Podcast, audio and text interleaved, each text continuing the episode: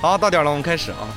我们先把上节内容简单给大家归纳一下，说两句，方便你回忆，也方便我回忆啊。上节呢，我为大家讲述了第二次十字军的状况，对吧？第二次十字军大家都还记得它是怎么打起来的，对吧？如果要给第二次十字军用一个字儿高度概括一下的话，给这个十字军啊，我们以后每到一场十字军打完了，我们就给它概括一个。第一次十字军东征可以用一个字来概括，就是惨，对吧？现场那叫个惨呀，啊，走哪儿都是血流成河。第二次十字军呢，就是怂，对吧？神圣罗马帝国也就是德国，德意志啊，打了一半跑了，其实也不算打吧，被人偷袭了嘛，对吧？法国到了那边之后折腾半天，最后也回来了，是这么一个路子。然后呢？呃，基本是基本一个状态是怂哈，然后第二次十字军东征结果，我当时给他说了这么一个词儿叫耻辱的句号，他为最后画上了一个耻辱的句号。上节我们最后那个扣呢，扣在威尼斯将要怎样面对接下来的困局，对吧？威尼斯遇到哪些困局？呃，那我们就站在当时博弈的环境来给大家看一下，当时威尼斯所处的环境是什么样的。作为前两次中转站的这个拜占庭首都君士坦丁堡，在两次十字军东征中呢，都获得了至关重要的军事和经济的声望。也就是说，这个城市不管你怎么说它，它都是至关重要的。十字军东征走到这地方，要从这儿做中转站，货物贸易也会从这地方作为一个中转站。君士坦丁堡是非常非常重要的一个位置，在地中海上啊。实际上，这种威望。再加上上次丢失领土是大概在一百年以前，一百年什么概念呢？正常人都看不到一百年以前的事儿，更别提一个国家了哈。可能是几代人的更迭，这一百年是这么一个状况，你无法去回忆一百年前是什么什么样的感觉啊？嗯，我问你，民国时期什么样，你知道吗？对吧？一九一六年什么事儿，什么样，你知道吗？你肯定不知道。一九一六年耻辱，你还能记住吗？你从历史书上你看过了很多关于历史上的一些事情，可是你真的能感同身受吗？感同完全没有感觉哈。军军事坦丁堡当时就是这种一种状况，经历了这么一百多年，包括两次十字军东征的这种膨胀啊，其实整个拜占庭帝国都陷入了一种非常疯狂的境地，然后他把这种。对于经济的这种渴望，对于发展的这种渴望，就变成了另外一种想法，那就是对于经济的一种干涉，甚至是企图去左右经济。这话怎么讲呢？其实每一个人都能感觉得到这种东西。假设举个例子，假设你在生活中吃了什么绊子哈，比如你工作不好啊，你工作不顺利，老板天天骂你，老板骂你的，你第一反应不会说是去仔细考虑你自己是哪儿做错了。人一般都会考虑，老板夸的那个人是哪儿做对了。这话怎么讲？你极有可能因为老板的批评而去恨你们单位的另外一个跟你毫无相关的人，只是因为那个人跟老板关系好，这是人之常情。我们总是在某些归因的时候，就是归我之前讲过归因谬误嘛，在归结原因的时候产生一些误区。我们从来不会想为什么自己会走到今天这种田田地，而是会想别人没有遇到这样的情况，是凭什么？凭什么他就跟我没我这么惨啊？对吧？凭什么我失恋了，你一天在朋友圈晒晒这个晒晒情侣照啊？你是虐狗嘛？我们记我们现在有一种心态嘛，老说您公开场合虐狗不对，有什么不对的？人家晒人家的，对吧？跟你没有关系。这个事情你首先得把心态放正。就是很多我们这种有些偏见或者有些歧视，都是基于这种对于原因总结的不恰当。你别看，别说是一个人会这样，一个国家也都会这样。日本人都是坏人吗？肯定不一定吧，对吧？那你你像，别说我们中国啊，我们说美国，美国人都歧视黑人，为什么呀？对吧？你找不出原因来。就是因为他老想凭什么这个问题，他不想为什么，所以呢，在这种环境下哈，包括他之前君士坦丁堡亲手放进两只老虎来，一个就是伊威尼斯，一个就是意大利。然后拜占庭帝国现在刚刚意识到他们这两头老虎的可怕，基本自己的国家的经济被这两头老虎所占控制着。再大加上这种情绪，加上这种归因的一种谬误，而导致的拜占庭开始做了一些极其不恰当的一些行为，他企企图去干预这个经济，但实际上做到的不是干预经济，而是激化一些矛盾。哈一一七一年的时候呢，拜占庭的皇帝羁押了自己的，就是扣押了自己曾经的盟友，他扣押了在当时拜占庭内、拜占庭境内所有的威尼斯商人。你别忘了，在一零八一年的时候，这也一百多年以前了，对吧？啊，不到一百年，九十多年以前吧。九十多年以前，当那个，嗯，诺曼人来攻打拜占庭的时候。挡住诺曼人的可是当时的威尼斯商人，是威尼斯的武装力量挡住了这个诺曼人。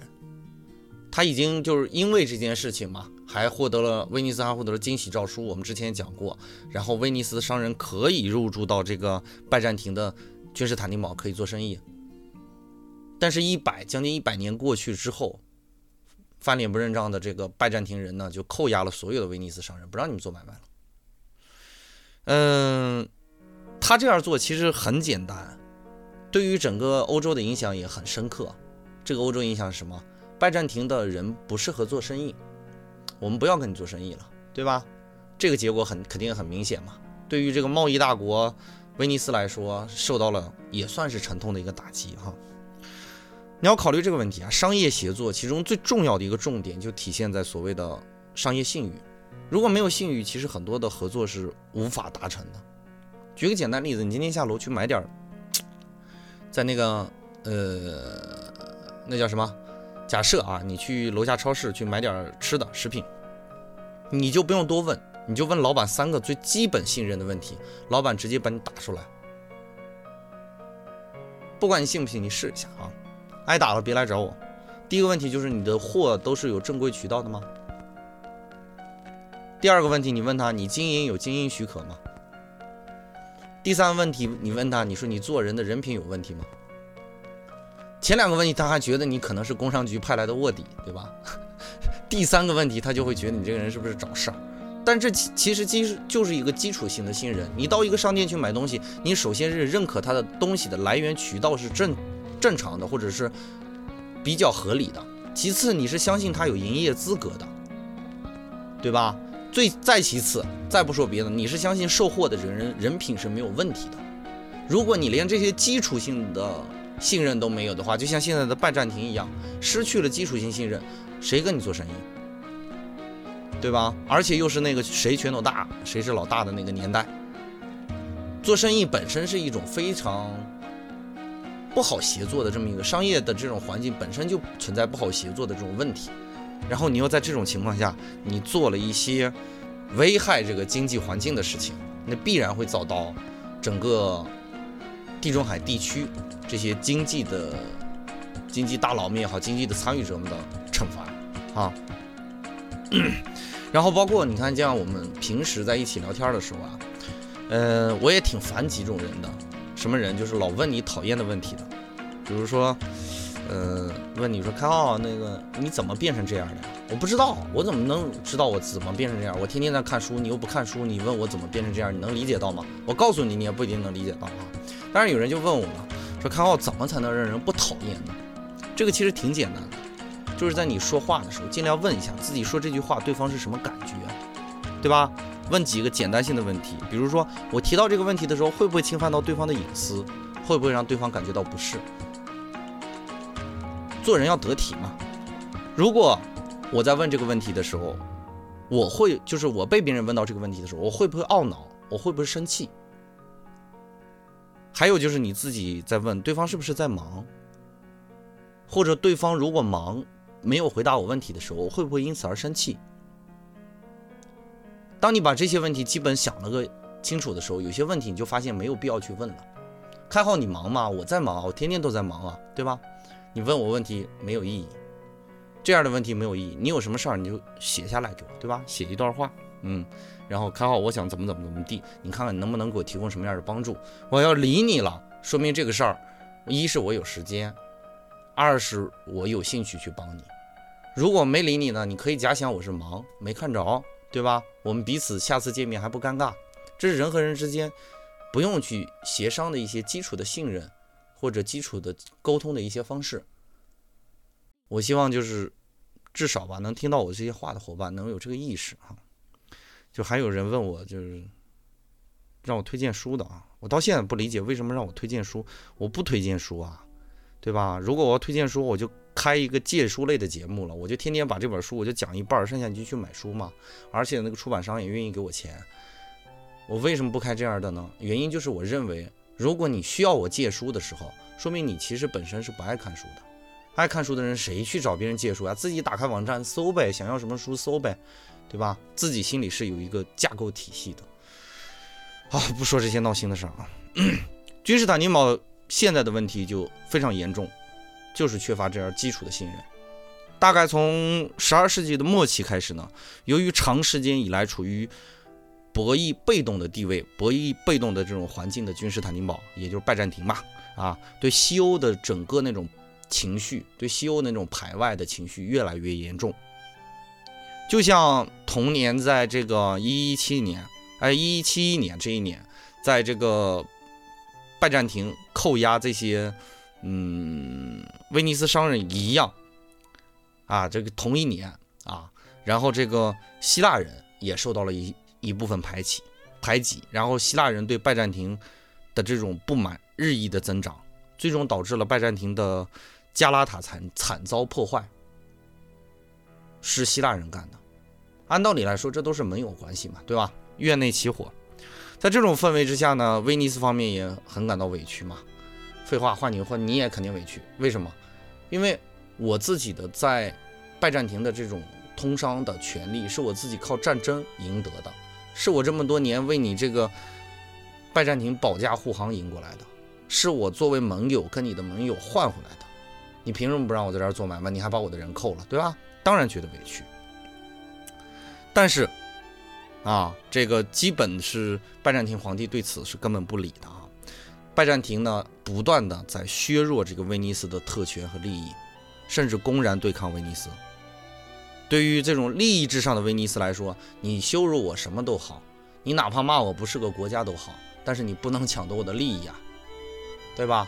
整个国家的体系、社会基础以及国家的很多行为的动因，都是基于利益的。这就是威尼斯，我们之前讲过，威尼斯比较特殊的一个啊。整个君士坦丁堡呢，也因此陷入了一种混乱的一种境地啊。然后人们呢，也都不再相信彼此。嗯，也是因为这将近一百年以来以来，基本没有什么伊斯兰国家的人来骚扰。这个这时候的君士坦丁堡，拜占庭帝国相对是比较安定和团结的。对外来看啊，比较安定。嗯，所以呢，人嘛，人就怕闲，人一闲了，肯定生是非。这个大家记住啊，人闲了肯定生是非。八成以上的人来问我，开号我最近很烦，原因是什么？原因是因为你最近没有好好工作，原因是因为你最近没有好好学习。一人一闲肯定生是非，闲生是非啊。所以呢，在这种环境下，整个身处欧洲腹地的这个，也不算欧洲腹地吧，它至少有这个海防嘛，对吧？处于这个欧洲地中海北岸的君士坦丁堡。开始忘记了曾经共同的敌人，把所有的矛头转向了自己内部的这些力量，包括我们之前也讲过的意大利。啊，嗯，一八二年呢，有一个人，他外号叫恐怖的啊，给他就是历史史书上记载他叫恐怖的什么什么。啊，恐怖的这个人叫安德洛尼卡，安德洛尼卡，然后他率军进入到了君士坦丁堡，然。以这个年幼的皇帝堂叔，他是年幼皇帝的堂叔嘛，以他的名义干涉太后摄政，他反对太后摄政，于是起兵进入到这个君士坦丁堡，然后随后就秘密的处决掉了这个君士坦丁堡的呃拜占庭帝国的太后，然后于又于一一八三年绞死了年幼的皇帝，自己坐在这个宝座上，并且他还迎娶了皇帝的妻子，是当时法国国王菲利二世的妹妹，这也为以后很多事情埋下了一些伏笔啊。同年呢，嗯，也因为这种排外的因素，嗯，安德洛尼卡学习了整个意大利的社区，意大利在拜占庭帝国的社区。如果你还记得之前的博弈关系，你就能发现，教廷在劝说意大利进入呃拜占庭，并且拜占庭为他开放口岸的这个行径，是为了抵抗这个对抗这个威尼斯的这种垄断的地位。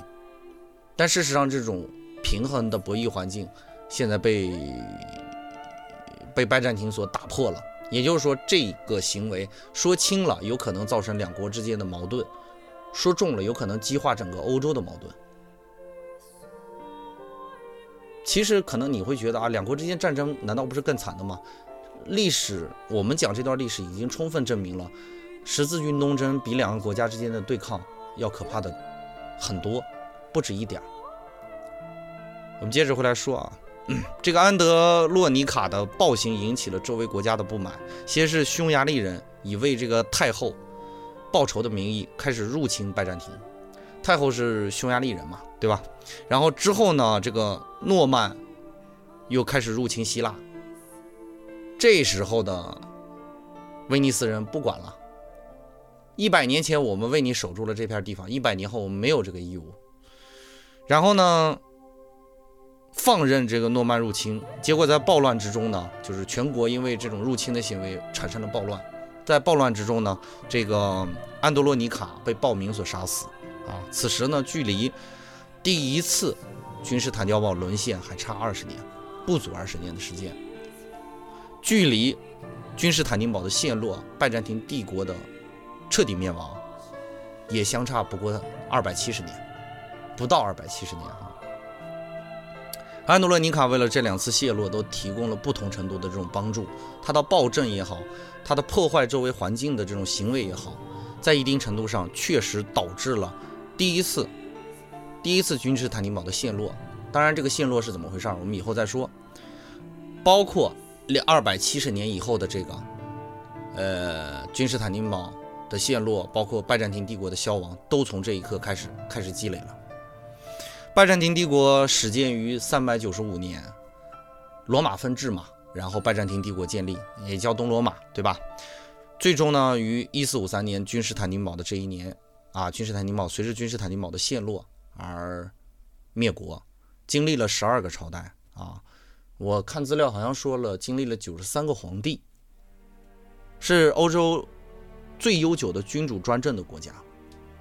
此时的拜占庭就已经进入到黄昏的状态了啊，而在拜占庭西北的神圣罗马帝国，啊，我们之前也讲过神圣罗马帝国一些好玩的事情，对吧？此时的神圣帝国，神圣罗马帝国正在迎来鼎盛，对吧？如果大家还记得我们上节讲的内容，我们说过一个叫康拉德三世的这么一个倒霉蛋，啊，他是神圣罗马帝国未被加冕的皇帝，也就是教皇并不承认他，他的主要功绩有。曾经因为未被加冕这个事情跟教皇发生矛盾，参与了第二次十字军东征，在小亚细亚丢弃自己的队伍逃回去，对吧？逃到君士坦丁堡，辗转又加入了法国的这个十字军东征，然后在路上呢又因为生病又被遣遣送回去，最后灰溜溜自己跑回去的，这是他一辈子的功绩，可以算得出来的功绩啊。但是他有项功绩我上节没说，没说的原因是因为跟这节有直接性的关系。他有个非常好的侄儿，侄子，啊，我说侄儿可能你有些南方伙伴不太理解，他有一个很靠谱的一个侄子。什么是侄子关系？这个不用说，自己兄弟的孩子，对吧？他的这个侄子呢，是瓦本公爵，菲列菲特烈一世啊。在欧洲有这么一个传统啊，有这么一个说法，传说啊，说在有一次。神圣罗马帝国和意大利的一次围城战中，啊，这个意神圣罗马帝国把意大利围的围在城中，在开始攻城的时候，这个腓特烈一世用一帮俘虏的意大利的儿童挡在自己军队的前面，干什么作用呢？你军队在城墙里面包围着，是不是要往出射箭呀、投石啊？他们就用这帮小孩作为盾牌，挡着后面的部队逐步进攻。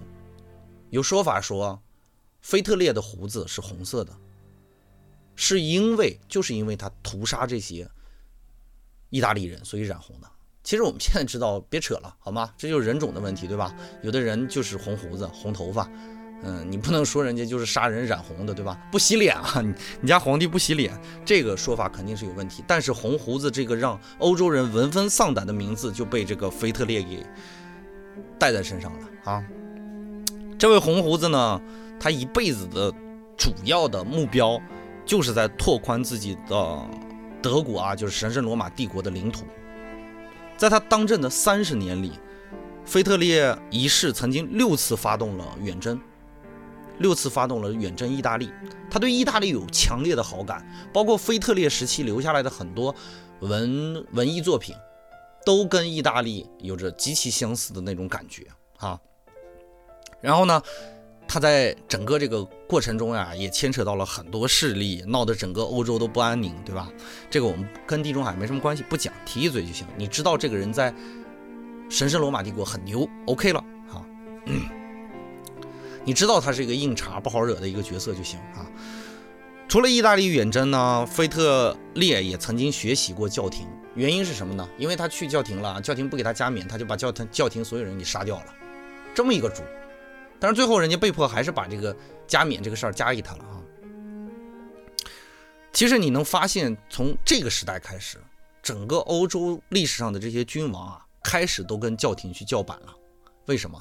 因为技术发展，通过第一次十字军东西方的技术的融合，有很多军事技术正在得到飞速的发展。以前我一百个人能干的事儿，现在十个人就能干了。这种生产力的提升，间接的导致了国家力量。权力的天平在向国家力量那个角度去倾斜，渐渐的开始已经不在乎所谓的教廷，不在乎信仰，再加上十字军东征的失败，教廷的威望空前的低落，所以有很多的强权政治出来跟教廷去叫板，这个事儿大家理解哈，就包括像腓特烈一世这样红胡子啊这样的人越来越多啊，总体而言呢，腓特烈一世。实现了通过王室直接管辖他的土地。以前不是这样的，以前是我自己，我国王，对吧？我打下来这片土地了，我分给我的功臣，让他们去管，彼此管彼此的。我们之间有名义上的联合，他可能是这种类型的一种关系。但到了腓特烈时期呢，德国德意志第一次出现了仅靠王室去维持整个帝国的这么一个状态。然后呢，他被认为是神圣罗马期间。最成功的统治者，而且他当时统治的国家神圣罗马帝国是欧洲最强大的国家。你知道这么一茬就行啊。往前啊，我们再再往前给他倒这么一下。在此之前，欧洲第一强的国家是哪儿呢？是安茹王朝。我说安茹王朝，可能各位没什么感觉啊。是金雀花王朝，是亨利二世所统治的英国、英格兰。是当时最强大的国家，在腓腓特烈一世之前啊，亨利二世呢和我们刚才说的这个红胡子腓特烈有点相似啊。然后呢，呃，他们相似的地方就在于他们这种强权的政治，包括他们这种强力的政治手腕，还有当时有一个教皇名叫亚历山大三世，他们三个人被并称为欧洲最有权力的三个人。但是我们今天不讲亨利二世的故事啊，不讲这个创创立了这个安茹王朝亨利二世的故事，而是要讲他的二儿子，叫理查。理查呢，生在这么一个强权政治的家庭里呢，也个人的性格也非常的强硬哈。他继承了他父亲的这种强硬的政治手段。后来呢，他勾结了法国皇帝腓力二世。我这一节应该是第二次提腓力二世了，第一次提是因为腓力二世的妹妹被这个。恐怖的安德洛尼卡啊，恐怖的安德洛尼卡被他给迎娶了。然后第二次提啊，然后呢，他就勾结这个法国皇帝腓力二世，胁迫他父亲。他父亲也是个硬茬嘛，对吧？亨利二世，然后也是欧洲最有权力的三个人之一，被他自己的儿子勾结了法国的国王被迫的情况下交出了自己的王位哈，这最后其实他是死了，然后传传给他二儿子，被迫立他儿子为王储，是这么一个路子。欧洲也有一个同样的这样的传说啊，关于这个理查哈，Richard 啊，关于这个理查有这样的传说，据说十二岁的理查有一天早晨的时候，早早骑马一个人出去玩，十二岁啊，注意十二岁，然后也没有带上王宫护卫嘛，自己一个人骑马到野外去玩。后来中午的时候呢，他母亲啊，也就是王后，发现这孩子怎么还没回来，就开始着急，动员起这些王宫的护卫去寻找他。大家找了一下午无果，终于在傍晚的时候，在大概二十里吧，二十里外的一个山林里，找着了这个，找着了这个理查。原因是什么？因为他们在树林外的时候就已经听到了这个理查的鼾声。打鼾的那个声音，理查呢打小出来，他的哭声就非常嘹亮。他在小的时候也因为这种哭声的嘹亮而备受他父亲亨利二世的喜欢。他是这么一个主，好像在，因为我们也知道啊，哭声嘹亮的孩子是不是生命力比较旺盛啊？所以他的肺的功能比较强啊。我们用现代科学的角度去讲，他听到这个。王宫的这些护卫呢，就听到这个理查二世在树林里开始打鼾，鼾声震天，所以呢就进去看看怎么回事儿。进去之后发现很惊悚的一幕，就是这个理查正躺在这个一个狮子旁身旁睡觉，那个狮子的胸膛已经被撕开了，理查是满手的鲜血。然后那个狮子的头颅被打得粉粉碎，脑浆涂了一地，而心脏已经不知道哪儿去了。由此得出了这个理查给他这个理查起了个名字啊，当时的欧洲人给理查起了名字叫狮子王啊，狮心王啊，狮心王，狮子王是谁？跑动画片里了，说秃噜嘴了，狮心王啊。其实你你看，福生说的挺多的。中国的国王谣言更多，比他们还狠。但是看历史资料，据说这个狮心王理查，啊，我们以后叫他狮心王吧，好别扭啊。狮心王从十字军东征回来之后，曾经在奥地利被扣过一段时间。据说当时把他扣在软禁在那个城堡里，当时软禁他的人想要杀死他，于是就放了一只狮子进去，然后这主就上野了。武松曾经干过的事儿啊，空手持拳打打死狮子啊，武松是打的老虎啊。他把这个狮子打死了之后，就吃了一个狮心刺身啊，就生吃了一个狮狮子的心。他说有也有说法是这个事情导致了他呃获得了这个狮心王的这个称号。其实不管怎么说，他是一个很勇猛的人啊。我们都知道这些东西一听都是扯淡，狮子啊，除非你这个狮子快死了，你过去把人家薅死。但是你能把狮子的头骨打得粉粉碎，我觉得赤手空拳很难做到。武松打这个老虎的时候，棒打折了，对吧？最后打成那个屌样才打赢了。我觉得好像这个杜撰的成分或者用于震慑敌人的这个成分比较高一些。所以狮心王不管怎么说，他获得了这么一个称号，虽然不可信，但是他获得了这么一个称号。嗯，不管怎么说呢，我们可以看得出来，这个人啊。理查是一个极其具有胆魄的人哈，呃，根据史料记载呢，理查在这个狮心王在战斗的过程中，他是个国王啊，在战斗的过程中呢，他从来都不穿铠甲，从来不穿铠甲，就那么上去跟人肉搏，是典型的一种英国的那种骑士的感觉，勇敢，做事果断，知道吧？而且他个人不理朝政啊。有说法，就是英国的大宪章的诞生就是从这个理查时期，因为他不管这个朝政，啊，把朝政扔给这些贵族们去管，所以这些贵族们就渐渐的开始权大势大，开始压制这个王权，最终导致了大宪章这种啊英国的这种制宪的这种方式的产生。说跟这个理查的这种不管朝政是有一点渊源的，有一种说法哈。呃，总而言之，他是一个欧洲历史上比较著名的一个国王，甚至在英国历史上都是非常著名的一个国王哈。关于他的一生呢，有很多可以取材的地方，以后以后我们在讲，假如在讲欧洲腹地的历史，比如说英国的历史的时候，我们再提到他，我们再说一下啊。这个地方就不多提了，包括他是怎么死的，以后再说。这几个人死的都很有意思，就是我先给大家透个剧吧啊。红胡子红胡子那个腓特烈死是淹死的，然后狮心王是被箭射死，蒙古没被箭射了一箭，射在肩肩膀上。然后一个蒙古大夫在治疗他的时候没有进行消毒处理，导致了他伤口化脓感染，最后病死的。哈，你可可想而知，这点人其实我不知道他们那些勇猛和这种能力有没有用在其他的地方啊，就弄得很惨很惨的样子。这个以以后我们见到再说啊。然后我们再说，历史上有一种说法啊，就是这个理查他之所以能当当上皇帝，是因为他有个老相好。这个老相好是谁呢？是。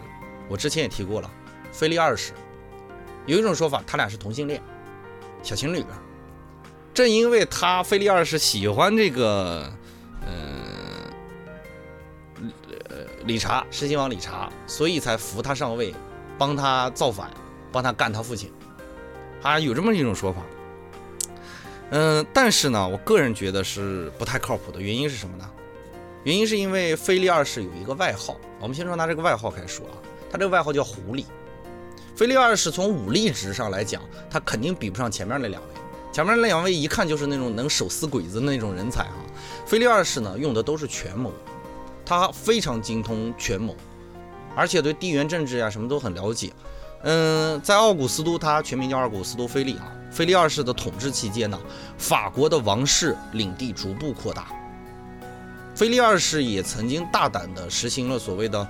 国家集权化政策，也就是说，所有的事儿我说了算，啊，并且在这个，嗯，还有一个主要的原因，不是说他俩是同性恋的原因，是因为之前呢，他不是一直在打压那个老皇帝查理二世嘛，对吧？啊，亨利二世嘛。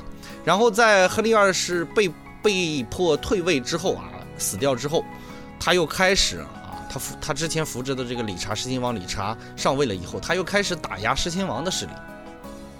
可想而知，他在他心里并不是喜欢这个男人，并不是喜欢这个能能能活吃那个失心的男人，他是喜欢这个土地呀，所以才有了一系列的，比如说扶植你、打压你老父亲，对吧？然后之后呢，又又去打压你、挤兑你，包括后来的约翰王也也是跟这个菲利二世，约翰王是就是英国的当时另一个当权者，然后。包括打压这个，嗯，约翰王也起到了一定作用啊。可以说，这个菲利二世在这种环境下，对于，呃，这帮子人的这个打压还是很有心里头很有很很很有分寸的，并不是出于感情因素而去帮帮他，啊，嗯，菲利二世在世的期间呢，法国一度崛起，英法的矛盾也不断的酝酿。二百多年后呢，英英国法国的百年战争。打响，也是从这个时候开始积怨积仇的啊。中世纪这段历史呢，其实总体来看就是一个奠基的一个历史。如果你要讲欧洲史，中世纪只能算是背景。但是我们单独把中世纪拿出来讲，是因为这段历史比较乱，权力之间的争夺非常的明显，然后这种平凡的这种小故事比较穿插的比较多一些。但是无论如何来说。目前为止，三方的势力虽然各有打算，无论是我们之前讲到的红胡子腓特烈，还是狮心王查理查啊，还是这个狐狸奥古斯都，他们彼此之间此消彼长的故事我们不多说。但是不得不得不承认的是，欧洲迎来了一次转机，强大的帝王，强大的军事技术，对吧？以及经过连年没有战争的这种休战。他们有个这没有对外的战争啊，对内这种小战争不断啊。他们之间的这种休养生息、此消彼长，其实是为欧洲带来了一次转机、一次崛起的机会。同时，我们必须要承认的就是，这三位君主是欧洲当世乃至未来都非常出名的三位君主，同时降临在这个时代。我说一种感觉吧，就好像是三国时期一样，刘备、孙权。曹操，如果把他们个人的这个史诗资料拿出来看的话，他们都是一些非常厉害的，或者在当世在当时就能体现出他非常厉害。如果他们三个人错开时代，很可能会开创三段不一样的历史。当然，历史上不允许这样，很可能，包括十六国时期也是，那种特别牛的政治家、军事家也是有的，只是生不逢时，所有的牛人都遇在一起了。那我们看一一看那个《水浒传》，就觉得好像所有的强盗、最厉害的强盗都在那个时代诞生的，对吧？一看《三国演义》，都觉得，哎，那个《三国演义》，三国时期的牛的君主怎么这么多呀？他，你现在看中世纪的历史，也会有这种感觉，就是牛人都是在这个时代的。这个时代真的是一个英雄的年代，在之前的那种骑士精神的没落、信仰产生质疑的时候，人们应该去相信一些事情。恰巧在这个时期。这三个人几乎是同一时代的崛起，虽然他们有老有少啊，但是在远在大洋彼岸的伊斯兰有什么动静吗？大概是啊，准确的说不能大概是，这是我的口头语啊，大家习惯。一一八七年的十月，一群从欧洲来的意大利商人带回来这样一条让人惊人的消息：远在地中海东海岸的耶路撒冷被攻陷了。此时呢，在德国，血洗教堂的腓特烈一世被迫放放下自己的那种成见，和教廷达成和解。法国和英国呢，也正在战场上去谈判该如何和解。亨利二世和菲利二世的约定是和平共处嘛，对吧？随后呢，就是实兴王的崛起，篡位啊。其实是篡位，但是说的好听点，他其实是继承的啊。嗯，谁也知道他是什么猫腻，要做的像篡位一样。腓力二世支持以后呢，实心王成功的夺位。当教廷当消息传到教廷的时候，好像这点人，可能这点人都是没有关系的。但是你会看到一个历史的巧合，这巧合就是所有人都放下了手中的战争，或早或晚的都放下了手中的战争，然后他们把目光。聚集在非常遥远的圣城耶路撒冷的一位苏丹的身上，然后这位苏丹呢，虽然也刚刚打赢一场漂亮的战役，以少胜多的打赢了一场漂亮的战役，并且夺取了基督教的圣物圣十字架。还记不记得我之前讲过圣十字架是什么？啊，记得哈，我假装你们都记得。然后呢，他并没有因此而骄傲。他也在默默地搜集这三位有可能是未来的对手的资料。或许我们能想象一下，这位刚刚打赢战役的苏丹，啊，我们之前想讲过，苏丹是总督啊。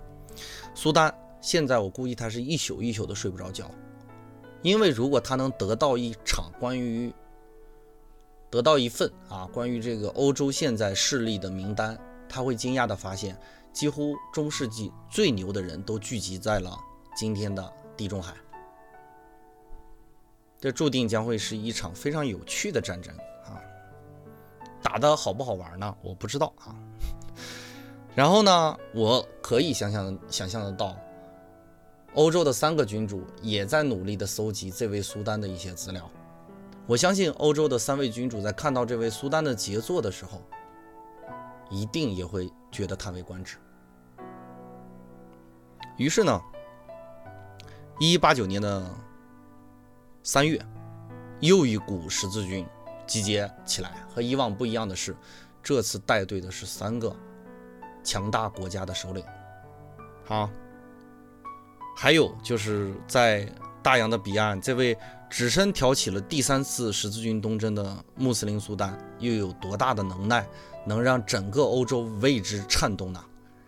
也他又他又是哪位正说古今的名人呢？我们明天接着跟大家讲。